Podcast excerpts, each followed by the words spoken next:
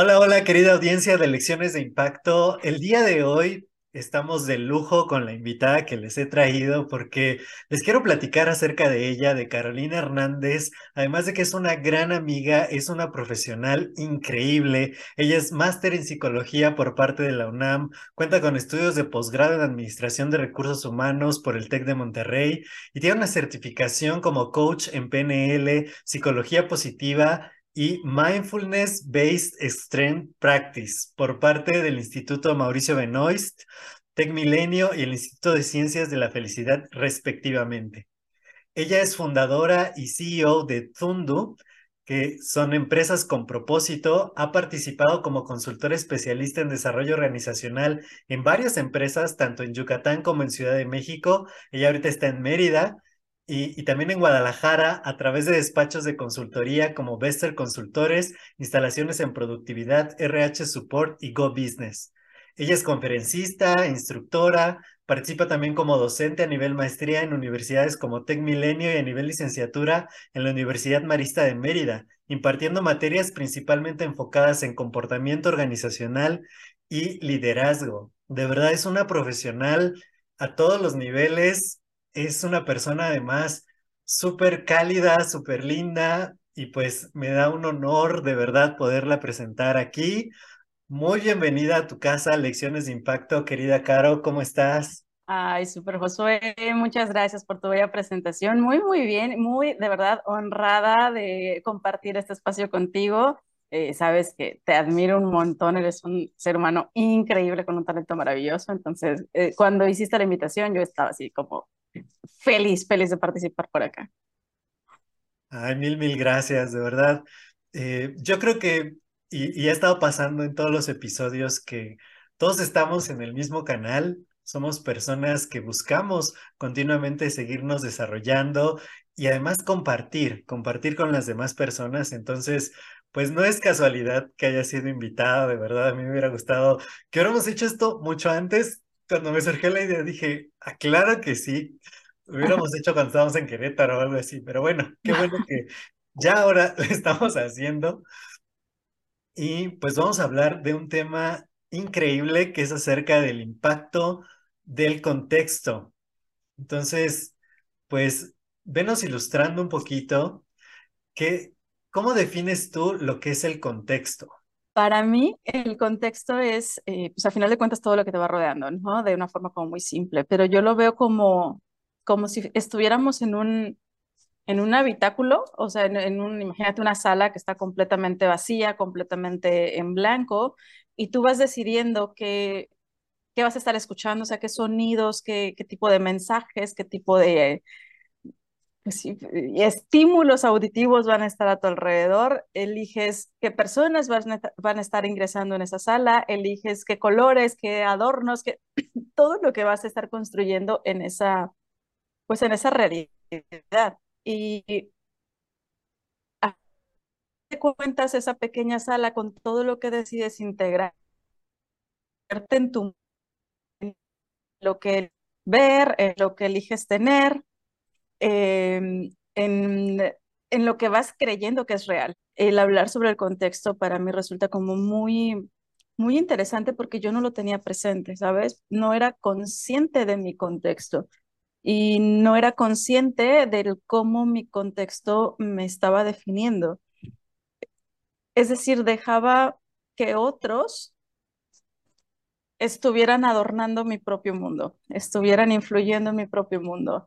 Em, y ni siquiera sabía que podía tener el control de que cómo quiero que se vea. Simplemente iba em,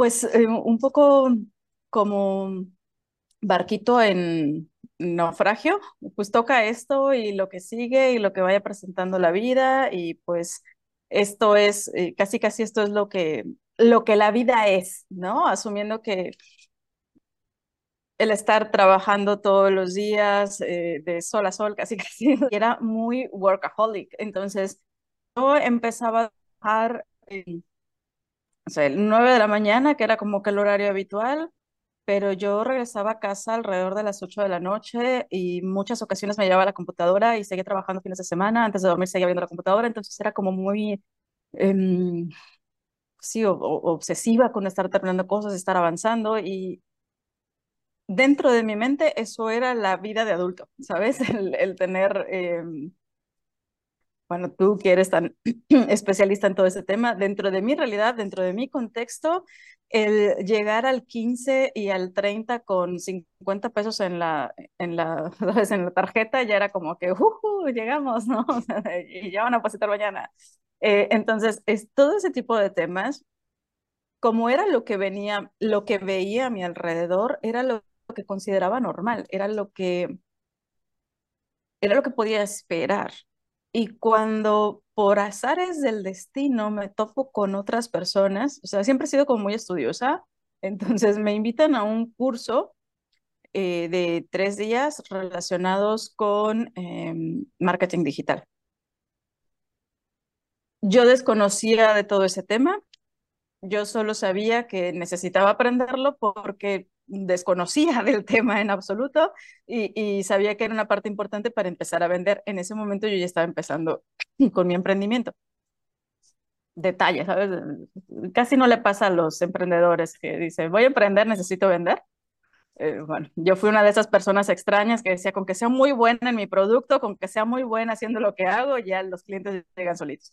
Descubrí que no, voy, me entreno en esto y conecté con un montón de emprendedores, con algunos empresarios, y fue como, como descubrir un mundo distinto, ¿sabes? De, estar eh, relacionándome con personas que tenían ciertos eh, intereses, en vez de estar eh, reuniéndose para quejarse del jefe, se reunían para hablar sobre nuevas tendencias en el mercado y cómo puedes estar impactando de mejor manera a los clientes. Entonces fue como, ¿sabes? El descubrir que hay una cantidad de mundos distintos dentro de este mundo y que puedo elegir a cuál quiero pertenecer.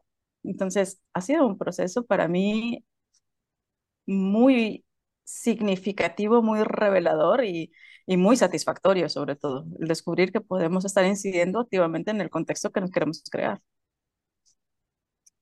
Está fascinante. Ahorita que decías del habitáculo, vino a mi mente estas series como futuristas, donde de pronto te metes en una realidad virtual y tú empiezas a construir todo, o sea, como dices, todo es totalmente blanco, tú también, ¿no? O cuando Neo entraba en la Matrix.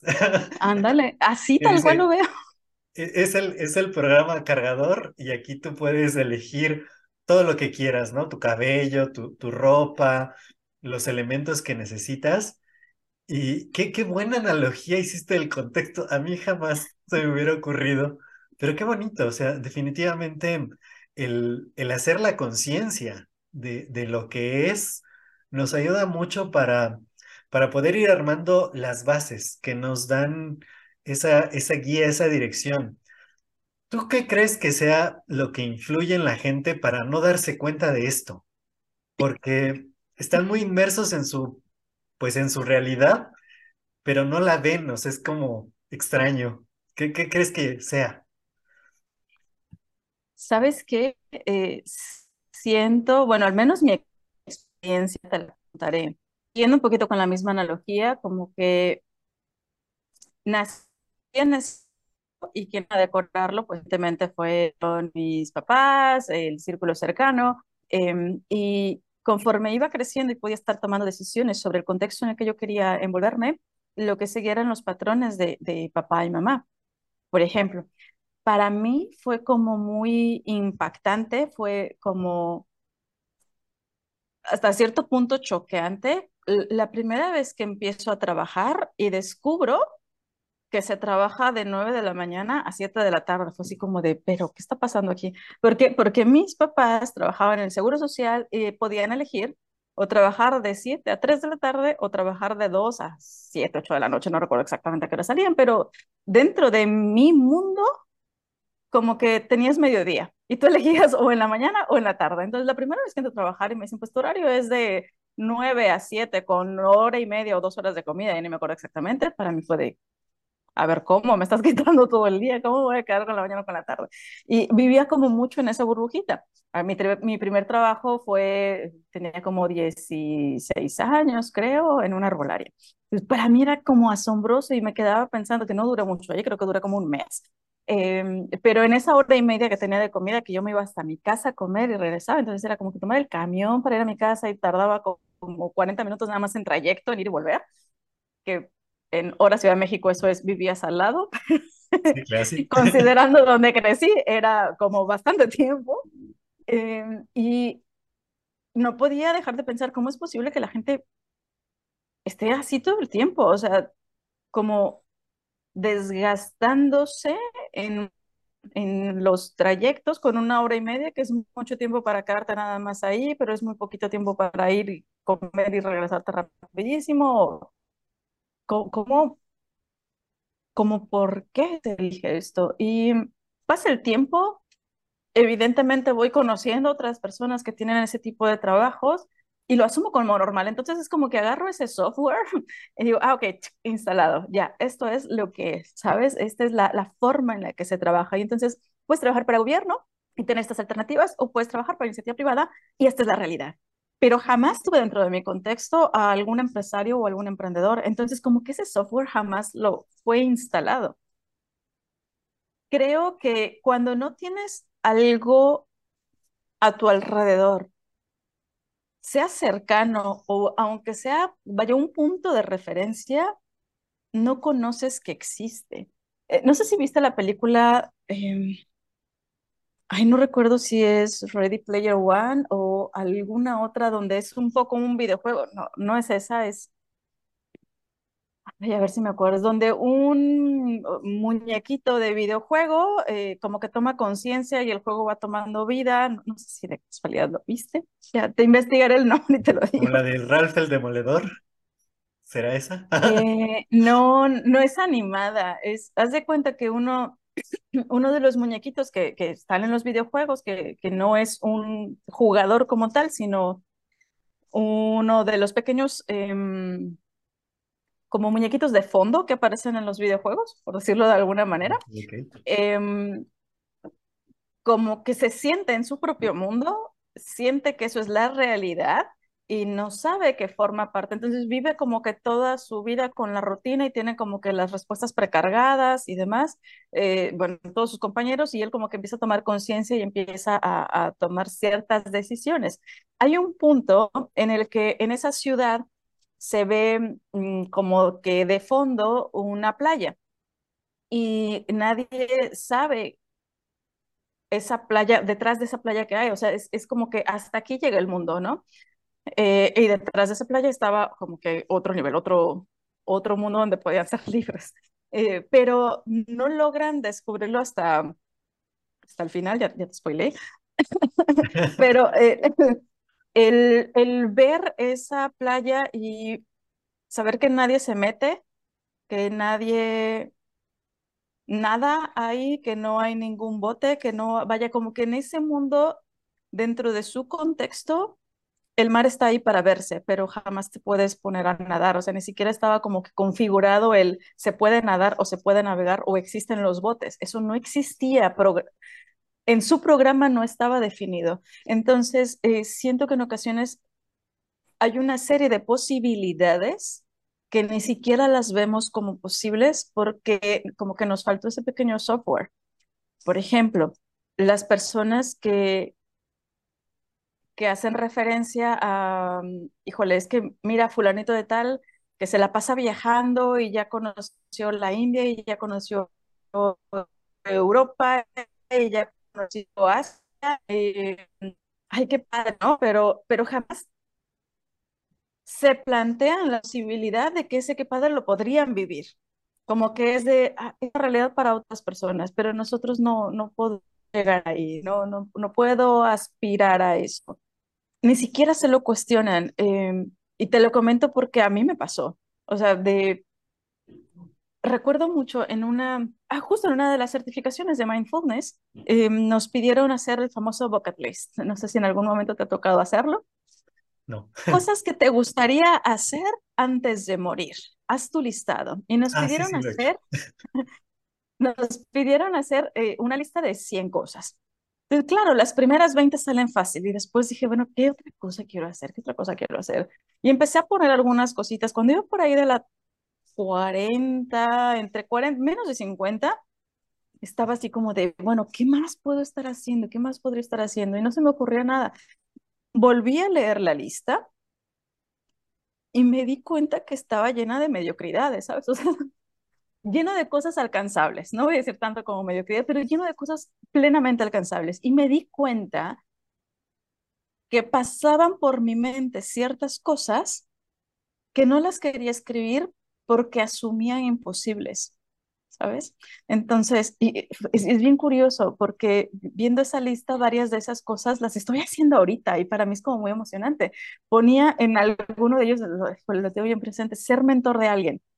Y era como de, ay, ¿cómo voy a ser en algún momento mentor de alguien? Y ahorita ya hasta tengo, ¿sabes? El, híjole, no te puedo mentorear, si quieres te mando a clases de grupo porque estoy saturada ya, o sea, está en la lista, termina uno y entonces es, es como asombroso el cómo solitos nos vamos poniendo esas barreras porque nos sentimos incapaces en vez de, como dice, seguramente te suena esta frase, en vez de buscar el como si, como si ese chip estuviera fuera de la programación, ¿sabes? De, esto no te toca, esto no lo vas a vivir porque no está dentro de tus posibilidades, ni siquiera lo, lo consideres. Y creo que en eso influye totalmente el contexto, el, el, el tener un chispazo, un alguien como referencia que digas, si él puede, yo puedo. O sea, él ya pasó el camino, entonces hay un camino. Alguien que me inspira un montón, y perdón si tomo así como que el micro, alguien que me inspira un montón en esto, de verdad así, pero cañón es Jorge Serratos. El conocer su historia, el saber cómo su contexto era, ¿cómo podríamos decirle? Poco amigable.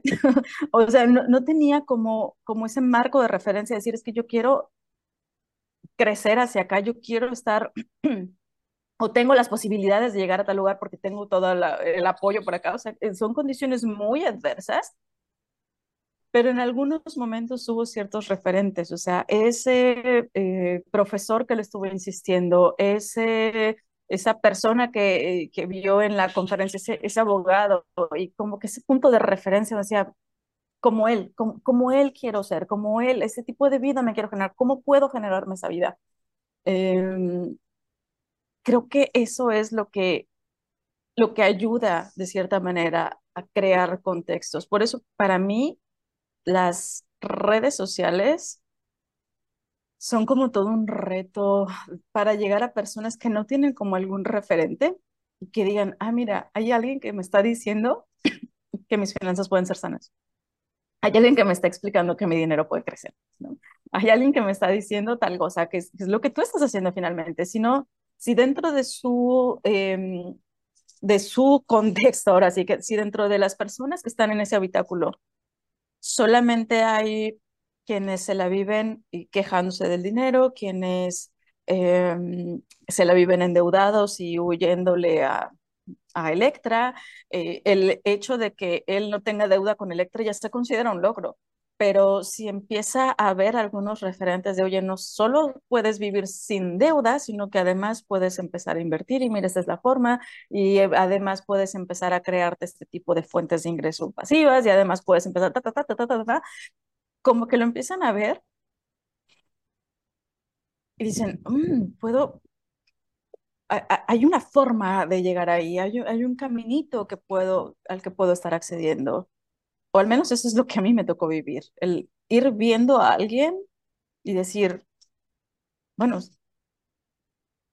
si él puede, yo puedo. O sea, mis condiciones no son tan adversas. Mi forma de adaptarme a esa realidad, a esos pasitos que él eh, caminó, eh, creo que es factible.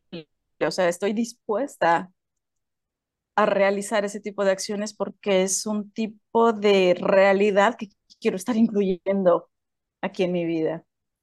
Y creo que para mí es, eso sería lo fundamental.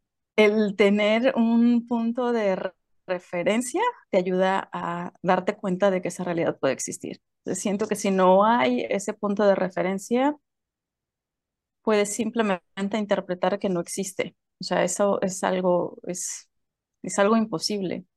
¿Viste alguna vez la película de Alicia en el País de las Maravillas, la de Tim Burton? Sí.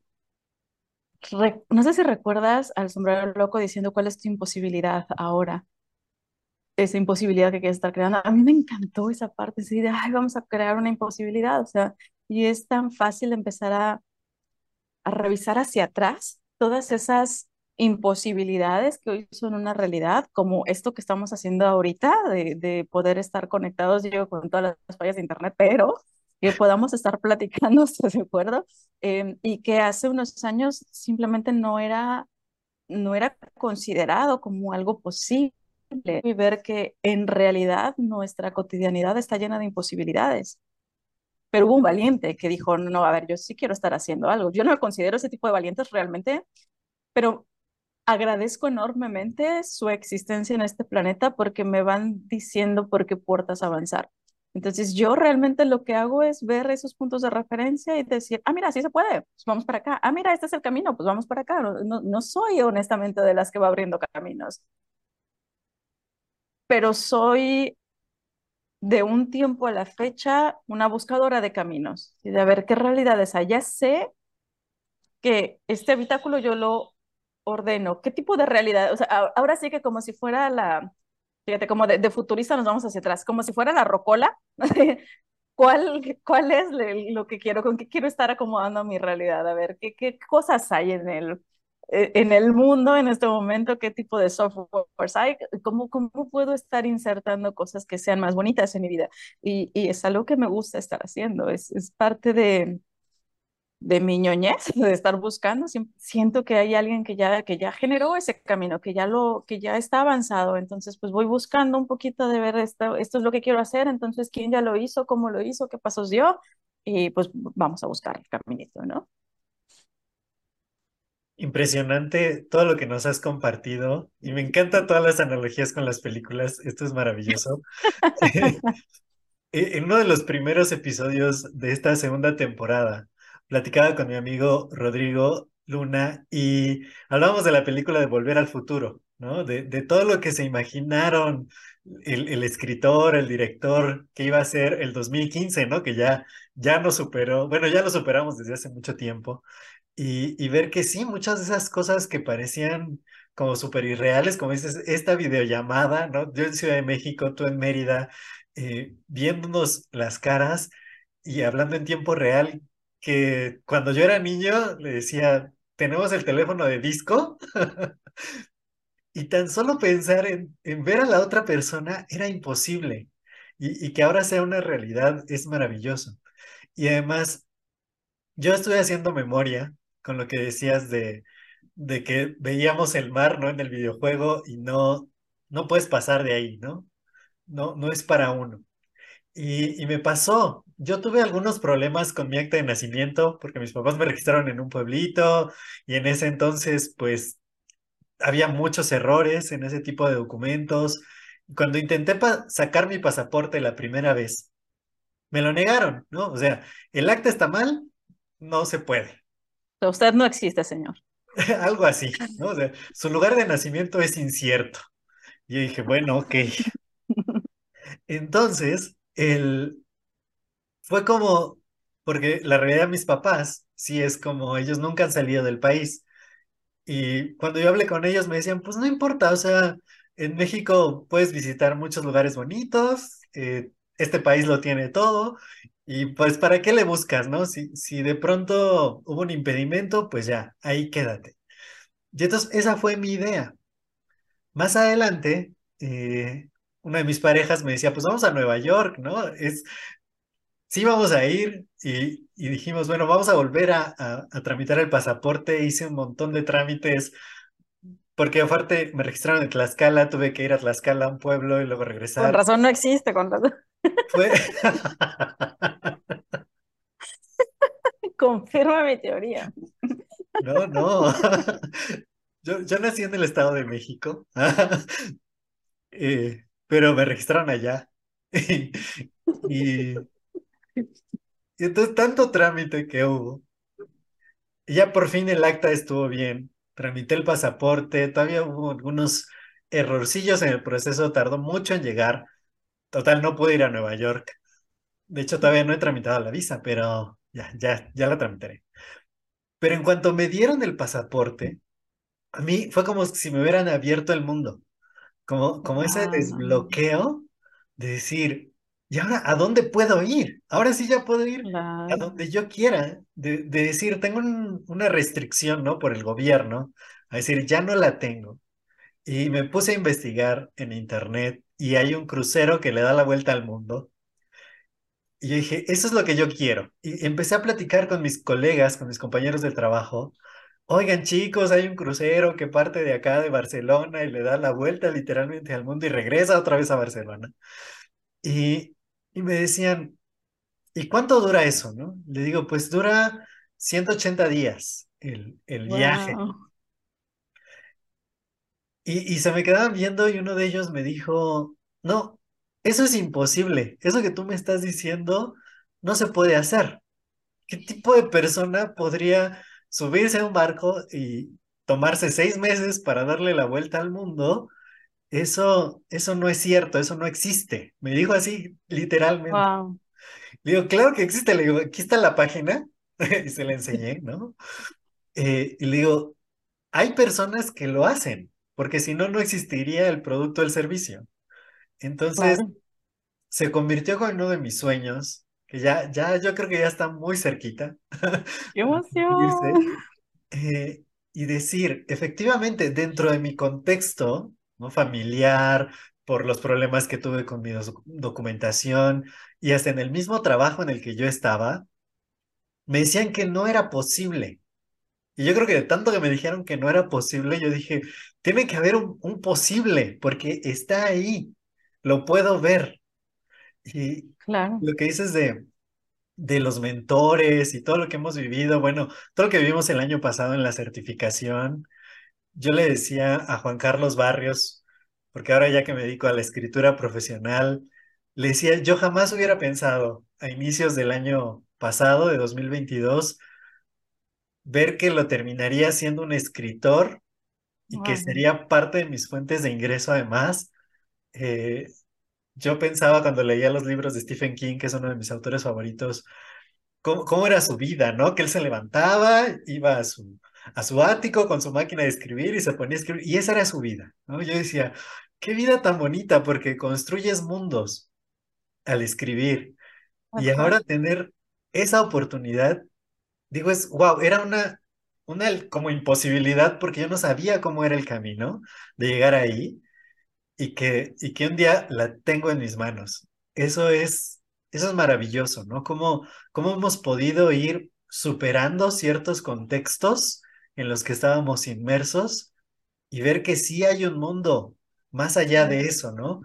Y todo lo que falta, todo lo que falta, aunque de pronto digas que no eres una abridora de caminos, yo creo que en alguna parte sí lo eres, porque hay muchas personas a las que tú mentoreas que no saben que existe.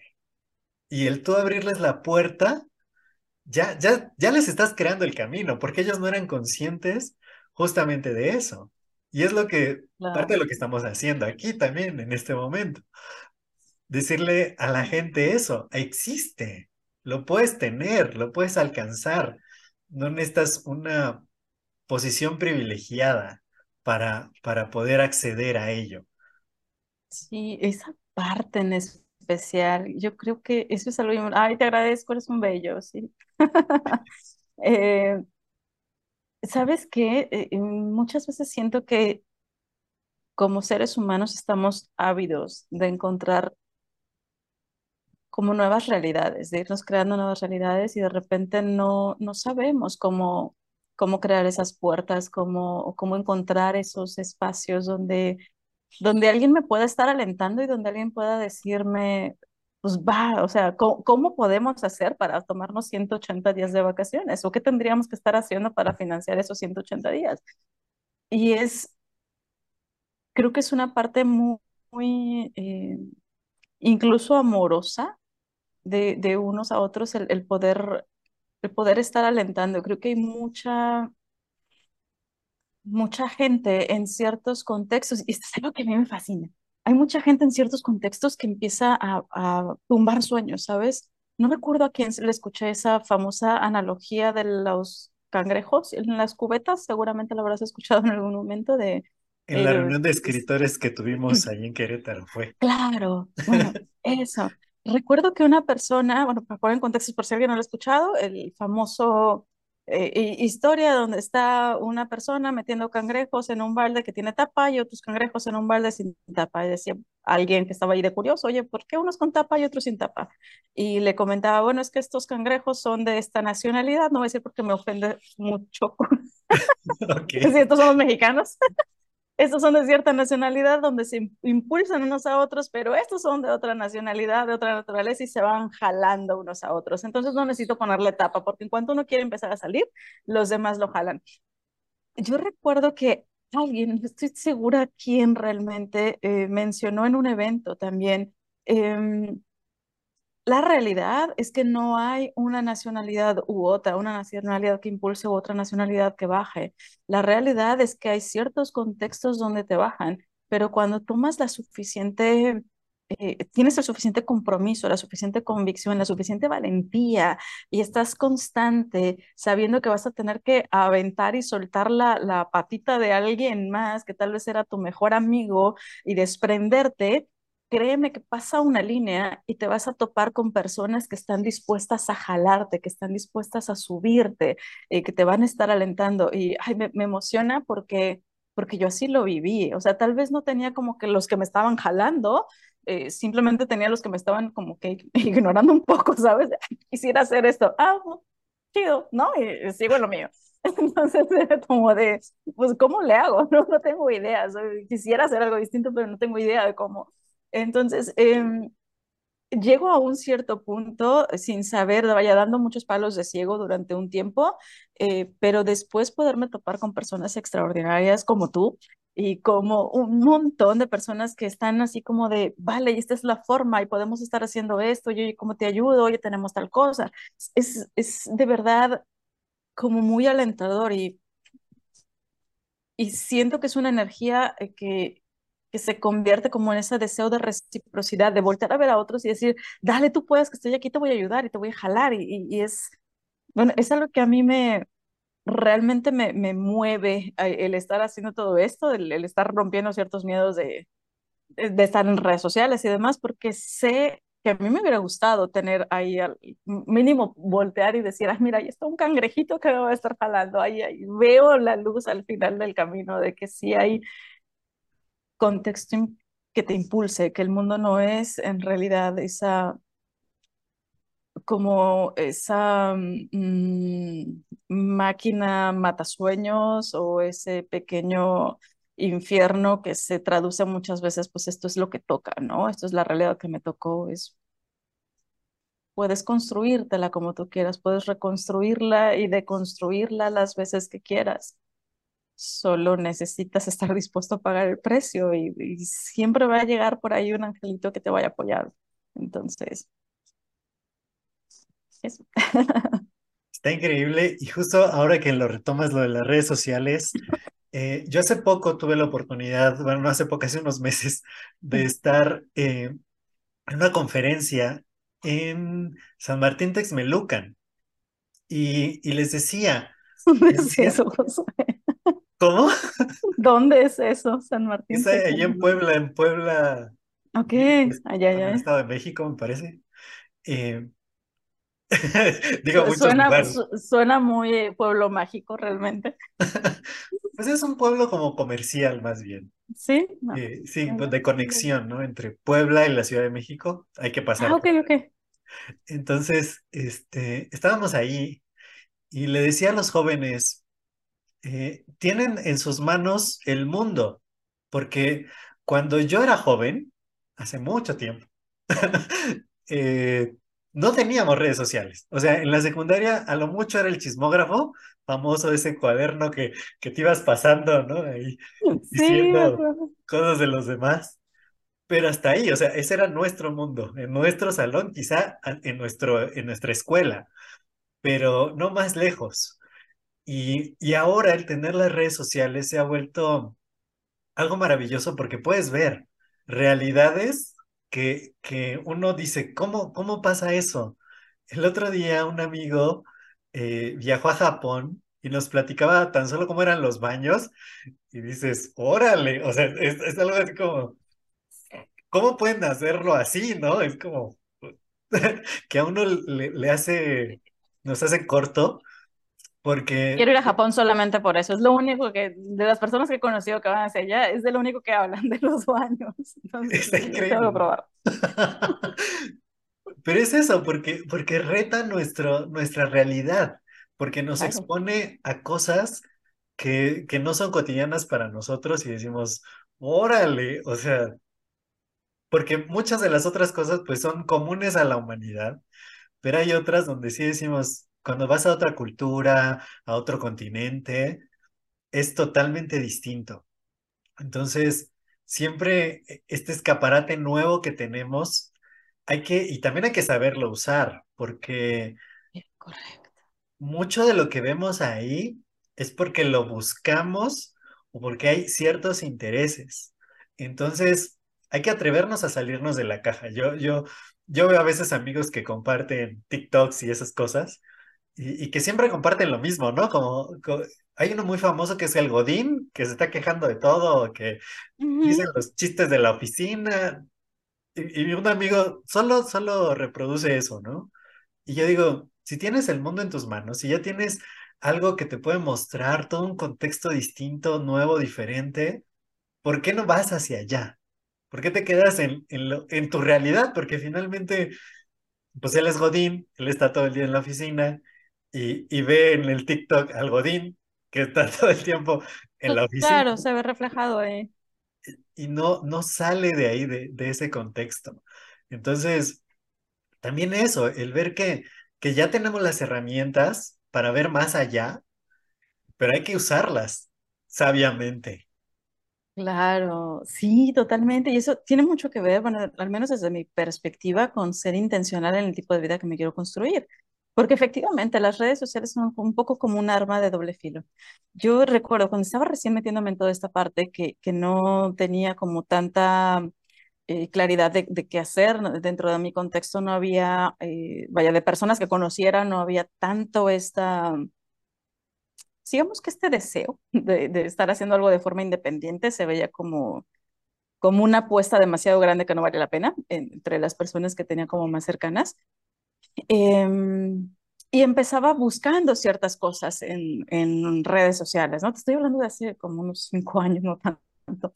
Eh, recuerdo que llegó un punto en el que decía, bueno, es que ya, ya esto es como un boom, o sea, todo el mundo quiere estar emprendiendo, luego sale una campaña de Pepe y Toño, tal vez tenga un poquito más de tiempo, salen las campañas de Pepe y Toño y dices que todo el mundo está emprendiendo, entonces, ¿cómo, cómo es que, eh, por dónde lo voy haciendo, no? Pero todo el mundo está emprendiendo y me llegaba publicidad y me llegaban ciertas notificaciones y me llegaban todos los anuncios alrededor de relacionado pues con emprendimiento y que mira el curso tal y que mira ahora aprende cómo los costos y que aprende eh, contabilidad o finanzas para no financieros y todo ese tipo de temas.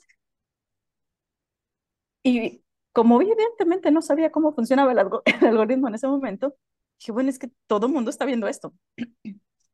Hasta que me topé con el face de alguien más. Estaba, no me acuerdo qué estaba buscando, no me acuerdo, eh, algo me iba a enseñar en particular, pero empieza y yo, qué raro, ¿por qué te sale eso, no? O sea, ¿por qué puros memes de gatos y, y, y sabe, como que...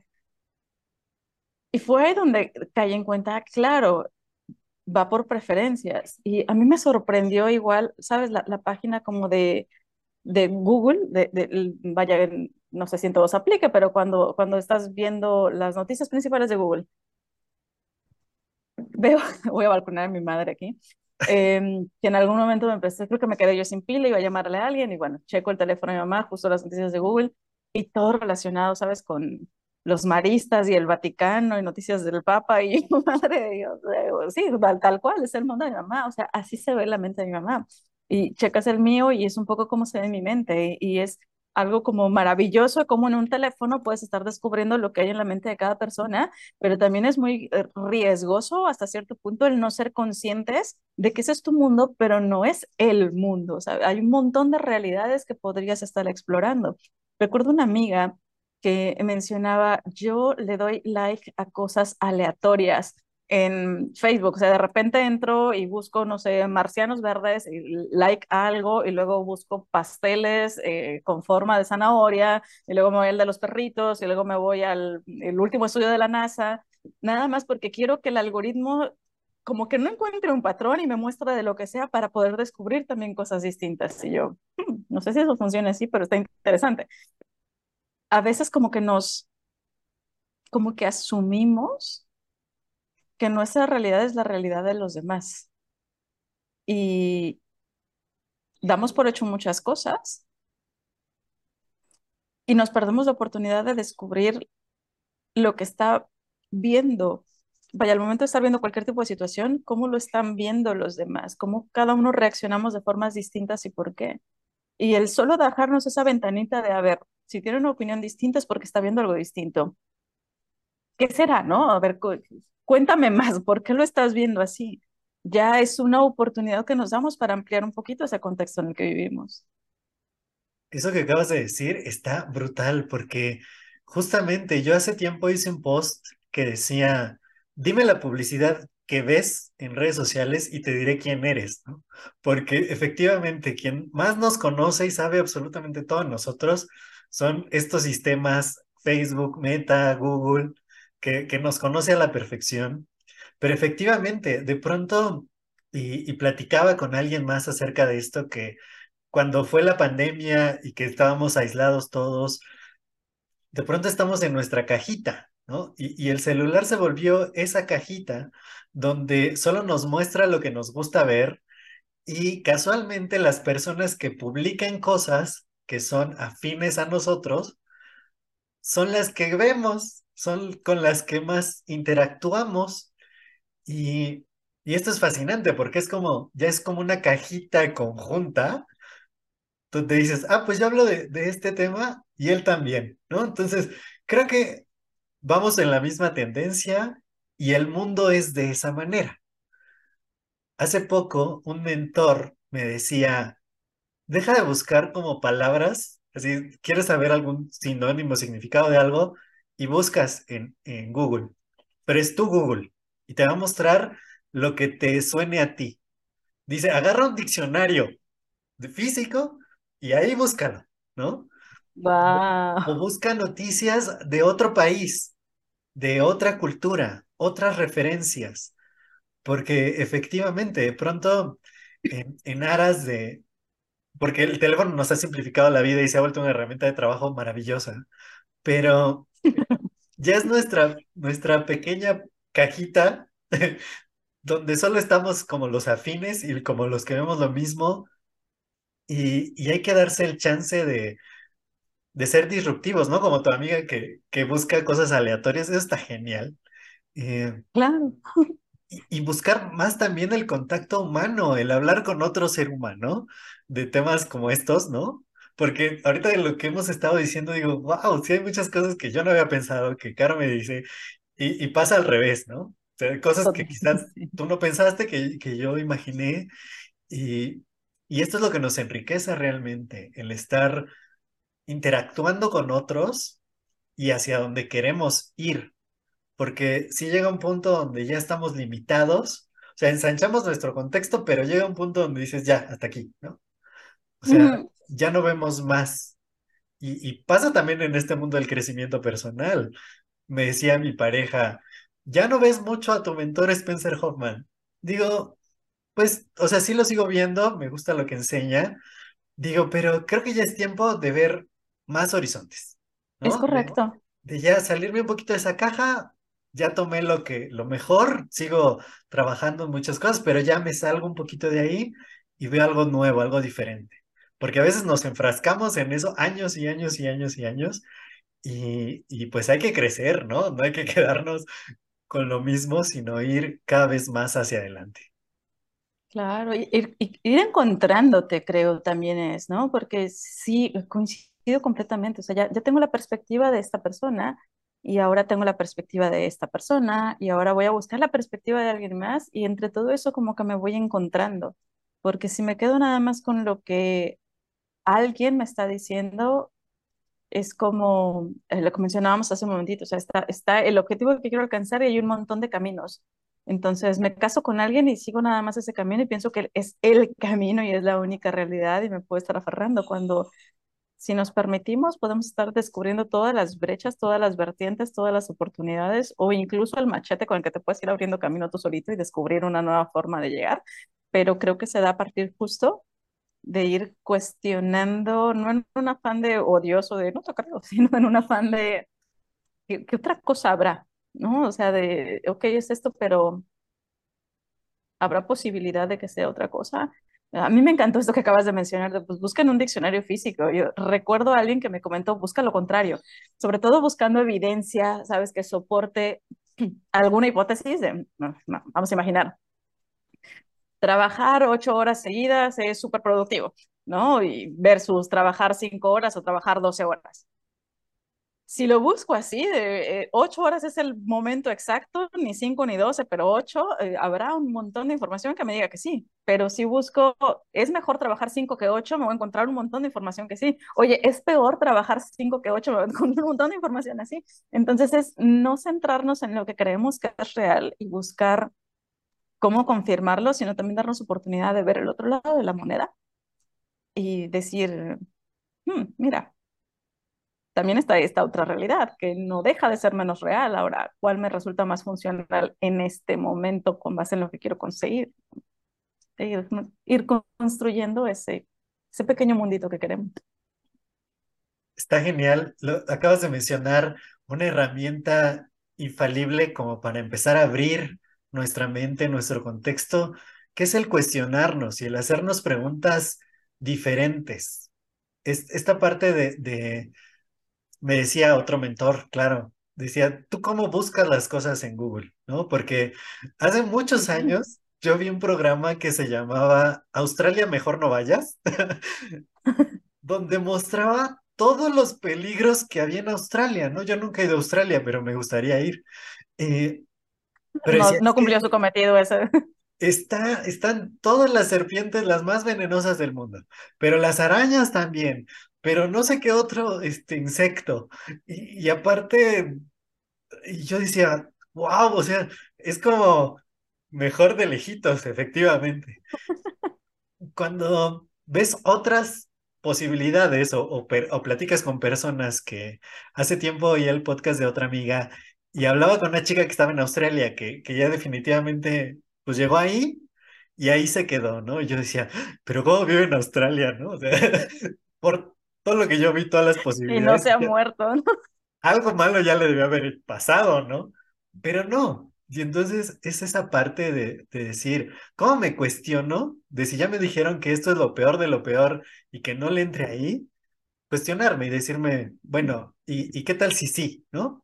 ¿Qué cosas buenas hay en Australia? Y entonces va a haber un montón. Y es lo mismo preguntarle a tu mente, ¿cómo, cómo quedarme en el mismo lugar? Y tu mente te lo va a decir, porque a veces somos proteccionistas, ¿no? Y decimos, ¿cómo seguir en la misma línea? ¿Cómo permanecer en el mismo lugar? ¿Cómo prosperar aquí, ¿no? Por ejemplo, en Ciudad de México. E, en lugar de pensar, ¿no? ¿Qué otras posibilidades hay en otro lugar? ¿Qué nuevas personas puedo llegar a conocer en otro lado? Eh, y todo eso es lo que va abriendo tu contexto empezando desde uno, desde no decir cómo sigo igual, sino cómo podría ser diferente. Totalmente de acuerdo. Y creo que son preguntas que no siempre nos hacemos. Y empezando por ponernos un objetivo, ¿no? A ver qué, si ahora soy consciente de que me puedo construir mi realidad, ¿cómo quiero que se vea? ¿Y qué tendría que estar haciendo? Pero creo que esa es una de las preguntas también detonadoras. ¿Qué, qué realidad me quiero construir? Para entonces empezar a hacerme las preguntas que me van a estar llevando a, a, al camino correcto para construirme esa realidad. Porque si ni siquiera me pregunto qué quiero hacer con mi vida, ahora sí que como dice el gato rizón, ¿no? Si no sabes a dónde ir, da igual el camino que tomes. Entonces va a ser como de, pues, entretente nada más haciendo preguntas filosóficas y luego vuelves a tu, a, tu realidad y, y, y, nada cambió en tu vida, ¿no? Sino es como hacerlo de una manera muy intencional, dispuesto a estar tomando acción a partir de ahí. Y eso va cambiando, sí o sí, de forma inevitable, va cambiando lo que estás haciendo, lo que estás viviendo, lo que estás eh, en muchas ocasiones sintiendo, pensando, vaya, va cambiando tu diálogo interno y eso inevitablemente transforma tu realidad. Sí, que es finalmente lo que queremos hacer y parte del mensaje que les queremos dar con este episodio. De verdad, el tiempo se me ha ido volando, está increíble, vamos a ver qué hacer muchos más porque dejamos ahí como muchos caminos abiertos donde podemos seguir jalando. Y pues, ¿qué, qué consejo le darías a la audiencia para que se cuestione su contexto, para que empiece a a, pensar qué es lo que tendría que hacer a partir de, de esto que he escuchado, que seguro hay mucha información nueva por aquí. Yo estoy convencida de que todos estamos aquí para algo. Estoy convencida de que nadie es un accidente, que vaya, el, el universo es tan perfecto en cada cosa que estoy convencida de que todas y cada una de las personas que estamos aquí no, no estamos aquí por accidente hay una razón y un propósito por el que estamos, por el que existimos. Y a veces por contexto se nos olvida. Entonces, el mensaje es, vuélcate en ti, porque la respuesta no está en los demás, la respuesta no es un super enigma, no es algo que te va a tomar toda la vida descubrirlo, simplemente es darte la oportunidad de centrarte en ti descubrir qué es eso con lo que puedes estar sirviendo al mundo, qué es eso con lo que puedes estar impactando en el mundo y tomar la decisión, tener la valentía de aferrarte a ello y hacer algo por los demás. O sea, yo estoy convencida de que, por ejemplo, tengo un propósito, tengo una misión, pero no voy a poder cumplir esa misión si no me apoya Josué. Porque Josué tiene justo el talento que necesito para catapultarme. Cuando yo cumpla mi misión, entonces voy a poder estar catapultando a alguien más. Es como si fuera toda una red donde si un foquito, como la serie de luces navideñas, ¿sabes? Un foquito se apaga y dice, no, yo no tengo nada que hacer aquí en este mundo, se vuelve un efecto en cadena y hay muchas personas que dejan de cumplir con su propósito o dejan de considerarlo. A veces perdemos de vista el impacto que, con, que nuestra simple existencia puede tener en los demás. Entonces, mi mensaje sería ese, date oportunidad de de ir profundo y descubrir cómo sirves a la gente que tienes alrededor. ¿Cuál es ese, ese gran talento que ni siquiera te la crees, quizá, que está ahí para apoyar a los demás? Y entonces empiezas a plantearte las preguntas que te van a ayudar a que explote ese talento que tienes contenido, quizá, y que pueda ser luz para un montón de gente. Qué mensaje tan hermoso, de verdad. Nos dejas inspirados a todos. Eh, porque es, es como desde donde empieza todo, desde uno mismo y, darte permiso. Creo que eso es lo más, lo más bello que, que he oído el día de hoy. Mil gracias, Caro, por, por compartirlo. Y, y, pues dinos finalmente cómo te podemos encontrar en redes sociales para que la audiencia pueda ver contenido que está maravilloso y pues empiece a ver un poquito más allá de, de su contexto. Gracias, gracias. Estoy en redes como tundu.mx, tundu se escribe T-H-U-N-D-U, em, o me encuentran en Spotify también como Nerd en Acción, es el podcast que, que tengo ahí medio olvidado, pero tienen varios episodios para entretenerse todavía. Sí, yo, yo he visto, he escuchado uno hasta ahora, pero ya, ya voy a escuchar más, porque sí hay bastantes.